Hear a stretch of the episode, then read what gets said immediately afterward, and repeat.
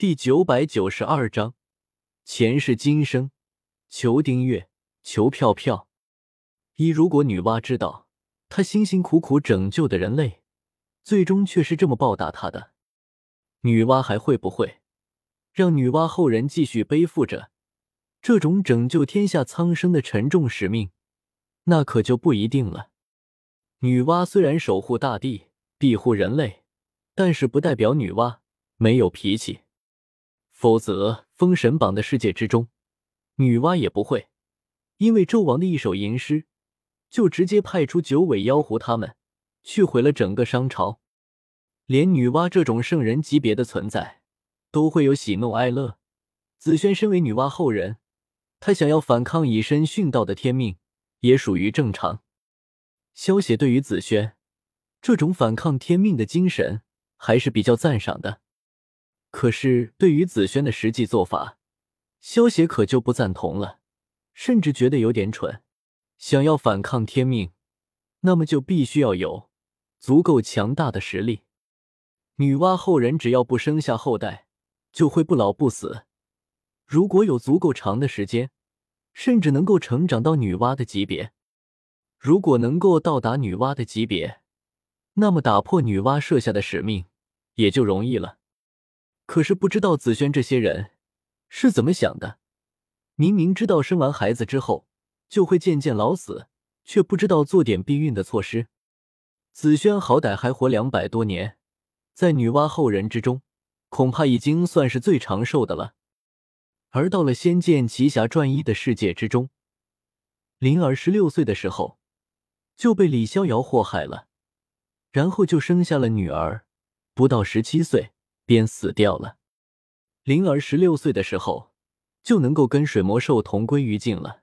如果不是因为生孩子生的太早，导致灵儿根本没有成长起来，只要再过个几年的话，她完全可以吊打水魔兽。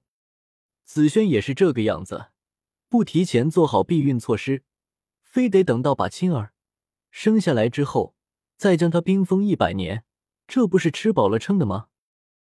秀大哥，你说徐大哥和紫萱姐姐，他们还会在一起吗？龙葵擦了擦眼泪，满脸担心的对萧协问道。龙葵为了找到龙阳转世，足足等待了千年的时间，所以他很能理解紫萱等待徐长卿的心情。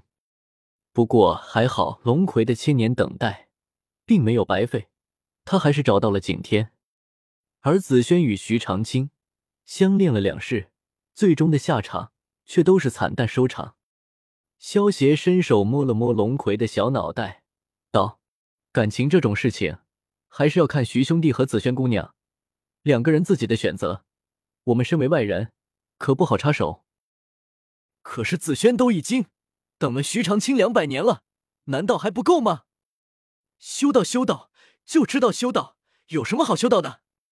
雪见听到萧邪的话，忍不住气呼呼的叫道：“萧邪看到雪见气呼呼的模样，摇了摇头道：‘雪见，前两世的修道，或许是顾流芳和林叶萍的选择，但是这一世却是紫萱亲手将还是婴儿的徐长卿送上了蜀山去当道士的，又能怪得了谁呢？’萧大哥，紫萱姐姐这么做。”应该也是迫不得已的吧，他应该是想要让徐大哥脱离轮回之苦，才会把他送去修道的吧。龙葵闻言微微一怔，接着抬起小脑袋，对萧邪说道：“不错，紫萱的本意的确是想要让徐长卿成仙，但是他却太高估自己了，他终究还是放不下对徐长卿的爱恋，所以这一世。”紫萱自己反而成为了导致他们两人悲剧的罪魁祸首。萧协叹了口气，摇了摇头道：“如果紫萱真的能够放下，那么把徐长卿送上蜀山，让徐长卿修道成仙，也不失为一桩好事。可是偏偏徐长卿修道了二十七年，紫萱却又突然反悔了。这么一来的话，紫萱将徐长卿送往蜀山修道。”反而算是最大的败笔了。如果紫萱没有送徐长卿修道，只让他当一个普通人，那么紫萱和徐长卿或许还能度过美好的一世。明明相恋的两个人，却不能在一起，真是造化弄人。龙葵听完萧邪的话，一脸失落的低下琴手，感慨道：“对了，徐大侠现在既然恢复了记忆，那等紫萱姑娘的伤好了，徐大侠会不会娶紫萱姑娘啊？”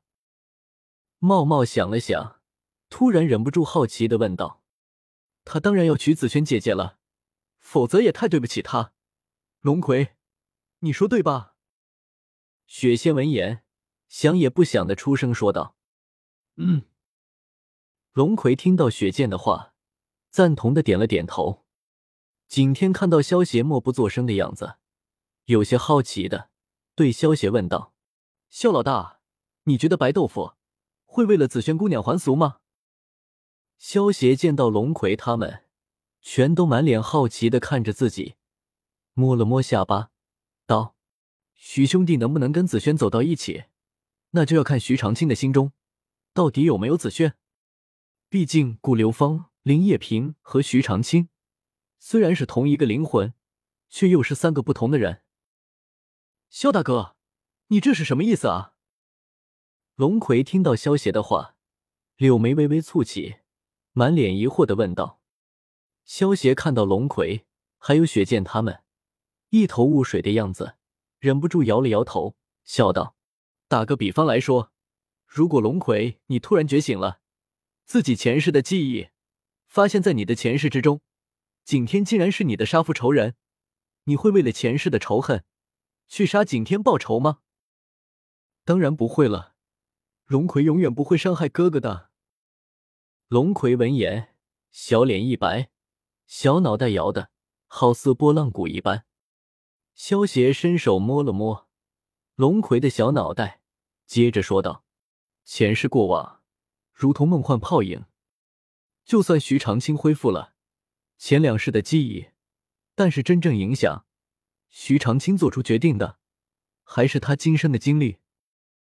如果徐长卿爱紫萱，那么恢复了两世记忆之后，他可能跟紫萱走到一起。可是如果他不爱紫萱，那么怎么会这样啊？雪见听完萧邪的话，忍不住失声叫道：“有了萧邪刚才打的比方，雪见他们也明白过来了。顾流芳和林叶萍的记忆，终究只是前世的记忆，最后真正做主的人还是今生的徐长卿。你们先别忙着难过啊，万一白豆腐也喜欢紫萱，那不就是皆大欢喜了吗？”景天见龙葵他们满脸失望的样子。连忙出声安慰道：“